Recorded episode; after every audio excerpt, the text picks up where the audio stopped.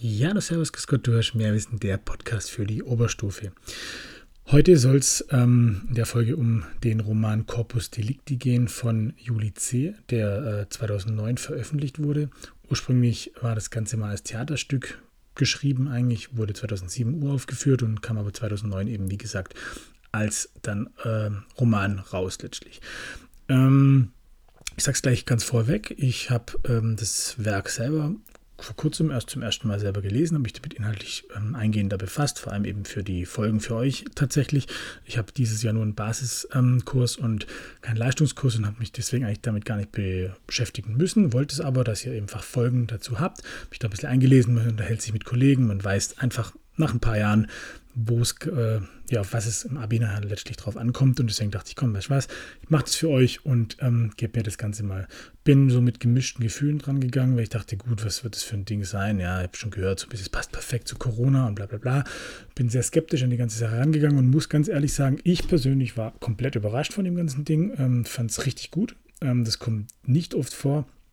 Gerade äh, wird gern, also generell in Deutsch werden gern mal Werke gewählt, die ich so semi finde, sage ich jetzt mal. Es gibt wirklich gute, gute äh, Werke immer wieder mit dabei, aber es gibt auch so pseudo-intellektuellen Scheiß, sage ich jetzt mal ganz frei raus, Entschuldigung.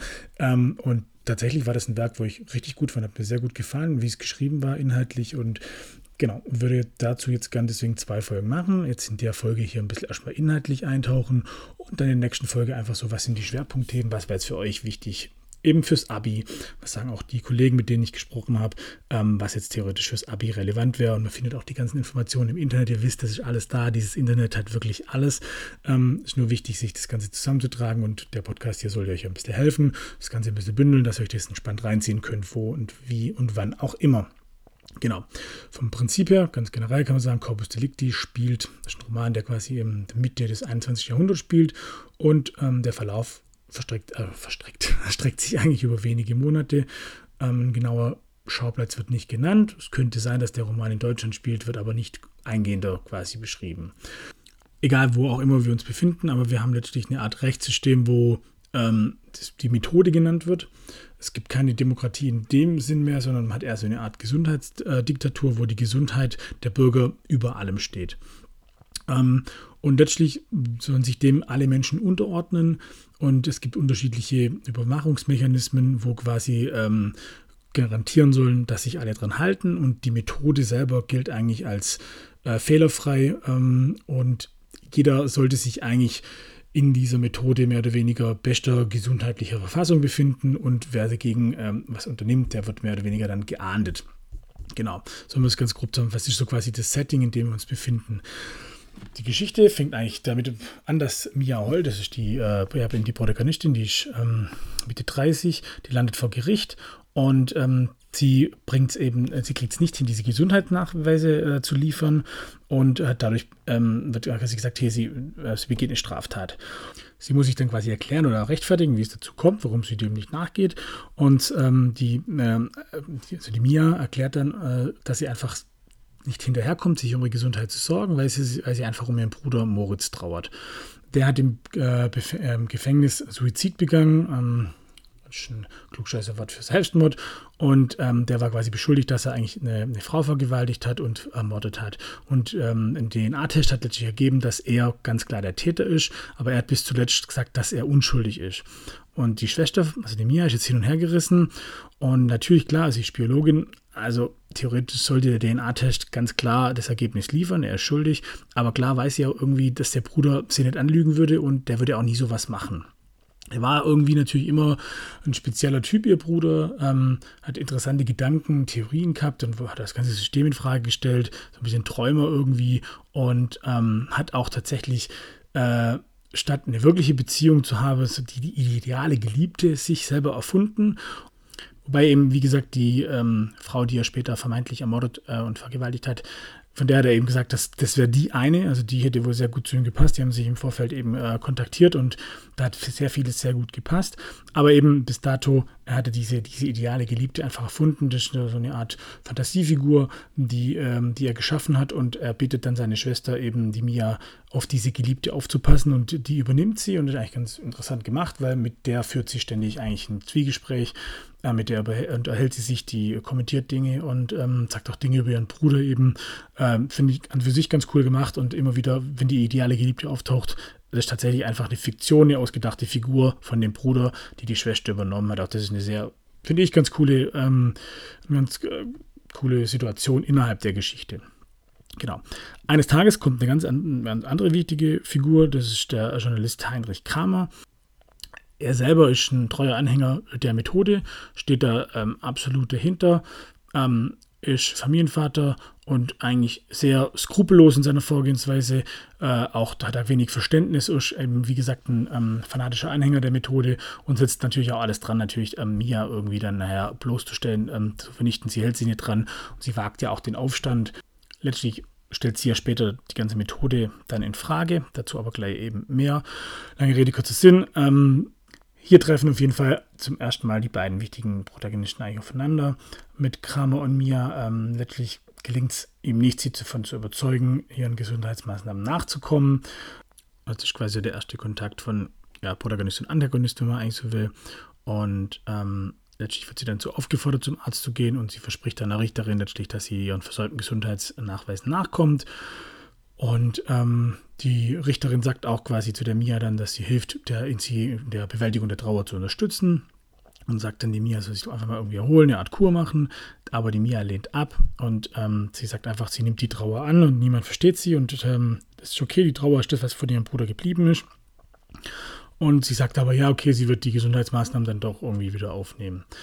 Letztlich kehrt sie dann in ihre Wohnung zurück und erhält sich mit ihrer idealen Geliebten über Moritz, also ihrem Bruder.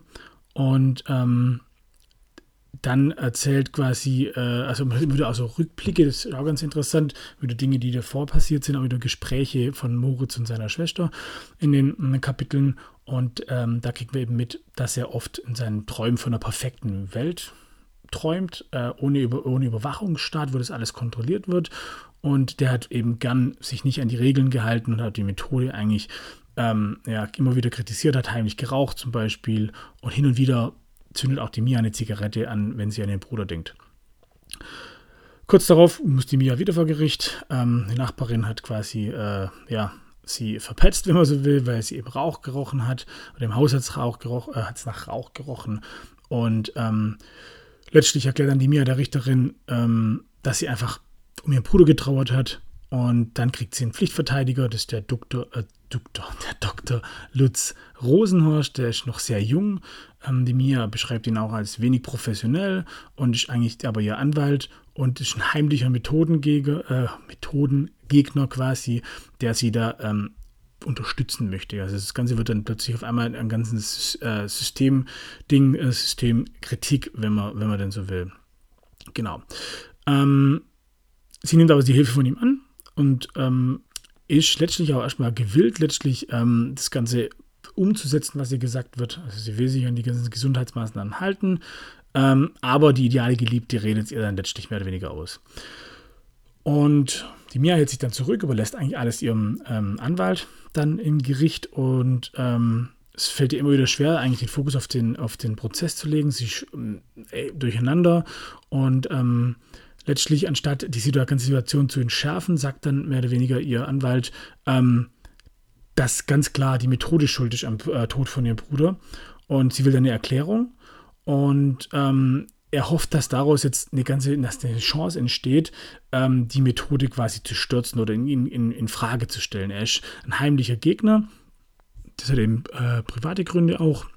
Führt eine heimliche Beziehung und ähm, ja, möchte aber generell gegen, die, gegen das System, gegen die Methode eben vorgehen. Ähm, es kommt dann Heinrich Kramer wieder dazu. Der erahnt letztlich, was da irgendwie vorgeht, was der Anwalt, der Rosentreter vor, vorhat und es kommt zu einem Streit. Und in dieser ganzen Streitsituation erfahren dann beide letztlich, dass äh, der Bruder von mir, also Moritz, an, als Kind an Leukämie erkrankt ist. Und ähm, ja, Kramer geht dann eigentlich wieder. Die, die Nachbarn werden generell so langsam so ein bisschen ja, skeptisch. Ja, man kennt es letztlich. Man möchte natürlich keine kriminelle Person bei sich wohnen haben im Wohnblock und distanziert sich natürlich da davon irgendwo. Ähm, letztlich kommt dann, äh, dann noch ein Artikel in der Zeitung, wo nochmal den Tod, der Tod von, äh, der, der, Tod von Moritz aufgegriffen wird, ähm, wo dann nochmal gesagt wird, dass eine Art äh, terroristische Gefahr war, weil er sich auch gegen die Methode gewendet hat und ähm, genau, und der Selbstmord von ihm war so eine Art Angriff gegen das System. Die Mia und die ideale Geliebte unterhalten sich über den Zeitungsartikel und ähm, letztlich sagt die ideale Geliebte Mia, du solltest mit, dem, mit deinem Anwalt, also mit dem Rosentreter, zusammenarbeiten. Und das ganz klar die Methode schuldig an dem Brot, äh, dem Brot, an dem Tod von ihrem Bruder. Was ist los mit mir? Ähm, genau. Und ähm, die wird dann aber verhaftet, die Mia, und ihr wird vorgeworfen, dass sie eben äh, Methoden, dass sie eine methodenfeindliche Vereinigung äh, anführt es kommt dann zu einer erneuten Gerichtsverhandlung und da sagt letztlich die Mia, dass sie da überhaupt kein Interesse dran hat, irgendwie gegen die Methode vorzugehen. Ihr Anwalt bringt dann aber interessanterweise das Leukämie-Thema nochmal ähm, zur Sprache, also bittet dann darum, dass nochmal der Fall von dem Bruder mit aufgerollt werden darf. Die Richterin willigt da ein, die, die lässt sich da so ein bisschen einlösen, weil sie eben bei dem Fall von ihrem Bruder schon mit involviert war. Ähm, kannte dadurch auch die Mia, da so ein bisschen persönliche Beziehungen, wenn man so will, so ein bisschen aufgebaut, so ein bisschen auch Mitgefühl. Lange Rede, kurzer Sinn, das ist eine Art Falle, die der, äh, der, der Rosentreter da äh, anführt. Und ähm, er greift eben diese, diese äh, Leukämieerkrankung auf und ähm, er sagt dann letztlich, dass der Moritz als Kind eine, eine, Knochenmarkspende erhalten hat und deswegen hatte der von Anfang an die gleiche DNA wie der Spender. Und er sagt dann eben, nicht der Moritz war der Mörder, sondern der Spender. Und das kippt dann plötzlich komplett um. Also tatsächlich wird dann die Methode als fehlerhaft angeklagt und es äh, gibt einen riesen Tumult, die Gerichtsverhandlung löst sich auf und das wird so eine Art Justizskandal. Also es geht wirklich komplett durch die Öffentlichkeit durch. Ähm, Journalisten äh, begehren auf, sagen, man muss die Methode verändern, äh, umwandeln sogar und ähm, das Ganze hat fast schon Revolution, kann man sagen. Es überschlägt sich alles. Also es ist wirklich so der Punkt, wo man kann, hey, wenn die Methode das schon falsch macht, was, ist, was müsste man dann doch noch alles in Frage stellen? Bia lädt dann ähm, den Kramer zu sich ein, eben den Journalist, und ist bereit für ein Interview. Ähm, da gibt sie dann tatsächlich auch zu, dass sie jetzt an der Methode auch zweifelt und sagt auch, wie konnte sie hier an ihrem Bruder eigentlich auch zweifeln. Und auch, dass schwierig ist, dass der Staat alles besser wiss, wisse. Ähm, und einmal sagt, also, dass er besser Bescheid weiß über einen selbst als man selbst. Und der Kramer geht dann ganz entspannt, mehr oder weniger, und die Mia wird kurz darauf vom Methodenschutz festgenommen. Die Mia kommt ins Gefängnis und ähm, ihr Anwalt sagt ihr dann, also der Rosentreter, ähm, dass die Leute auf der Straße demonstrieren und sagen, sie soll freigelassen werden. Und er sagt auch, er, er guckt, dass sie eben freikommt. Daraufhin ähm, kommt dann aber auch der Kramer ins Gefängnis und ähm, sagt letztlich ganz entspannt, ja, das, das dreht sich gerade alles. Ähm, Moritz, der war von Anfang an ähm, Teil von einer, von, einer, von einer Gruppe oder Organisation, die methodenfeindlich war, die sogenannten die Schnecken. Und sowohl Moritz als auch der damalige Knochenspender, der inzwischen Selbstmord begangen hat, ähm, sind da alle drin, haben da alle mit dran gehangen. Die wollten quasi dem System durch diesen Vorfall einen Fehler unterjubeln. Das war alles gefaked, mehr oder weniger. Das war alles ein großer Plan. Ähm, und letztlich hängt die Mia da mit drin und wer ist die neue Anführerin von dieser Organisation, die, äh, die Schnecken. Ja, genau. Warum auch immer die so heißen. Und ähm, die Mia sagt aber, nö, das, das ist nicht so und ähm, unterschreibt auch kein Geständnis. Und ähm, ist ein bisschen eine Widerstandsstimmung und sie ruft dazu auch auf, das, äh, quasi das System, die Methode zu stürzen. Es gibt dann so die, eben die Szene im Schluss, wo sie mit einer Nadel sich dann so diesen Gesundheitschip ähm, aus dem Oberarm entfernt und sagt, jetzt ist sie tatsächlich endlich frei letztlich ähm, wird Mia dann verurteilt, sie wird schuldig gesprochen und ähm, sie soll eingefroren werden auf unbestimmte Zeit. Äh, sie gibt sich dem allem auch hin. Und interessant ist dann aber, dass sie im letzten Moment, quasi kurz bevor es passiert, wo sie denkt, okay, jetzt, jetzt, jetzt passiert es letztlich, ähm, wird es aber verhindert. Und da kommt dann eben nochmal der Kramer und der lacht sie dann aus und sagt auch mehr oder weniger, hm, die, sie ist noch nicht dumm und lassen Mia zu einem neuen äh, Jesus werden, quasi, wenn man so will. Ähm, sie, sie wird keine Märtyrerin und keine Heldin, sondern man lässt sie einfach raus. Sie soll sich einer äh, Therapie unterziehen und letztlich äh, läuft dann alles weiter wie gehabt und es verläuft sich im Sande. Und damit endet dann das ganze Werk. Vom Prinzip her ähm, war es das inhaltlich tatsächlich schon alles. Also ähm, eine sehr interessante Geschichte. Der Roman selber ist ähm, der Postmoderne zuzuordnen. Man spricht davon auch von Dystopie. Das heißt, es ist so eine Art ähm, düstere Zukunft, die wir da sehen. Wichtig wirklich sind die Figuren eigentlich ähm, die Mia Holl, ihr Bruder Moritz Holl, die ideale Geliebte, der Journalist Heinrich Kramer und eben ihr Anwalt Lutz ähm, Rosentreter. Und vielleicht noch so als, als Background-Wissen eben, das ganze Ding heißt Corpus Delicti und das ist eben ein Begriff, der in der Rechtssprache vorkommt, wo man quasi sagt, okay, man hat hier ein Beweisstück, wo quasi sich eine, ein, äh, Verbrechen nachweisen lässt. Das, das sind tatsächlich so die Dinge, die, die, mit, ähm, die mit am wichtigsten sind. Vielleicht die Richterin noch, wäre vielleicht noch zu erwähnen, die will Mia tatsächlich am Anfang he äh, helfen, wendet sich dann aber gegen sie und nachher äh, bricht das Ganze über sie zusammen. Das sind vielleicht nur so die Facts, die inhaltlicher Art und Weise wichtig sind, was das Ganze jetzt bedeutet, was die Schwerpunkte sind. Da gehe ich dann gleich in der nächsten Folge drauf ein. Ich meine, der Roman ist lang, aber auch nicht so lang. Man kann den nur kurz in einem halben Tag lesen, aber man muss nicht alles wissen. Tatsächlich, äh, man muss einfach nur mehr wissen und genau darum geht es ja in dem Podcast. Mehr wissen, egal wie man es dreht, es bleibt Qualität.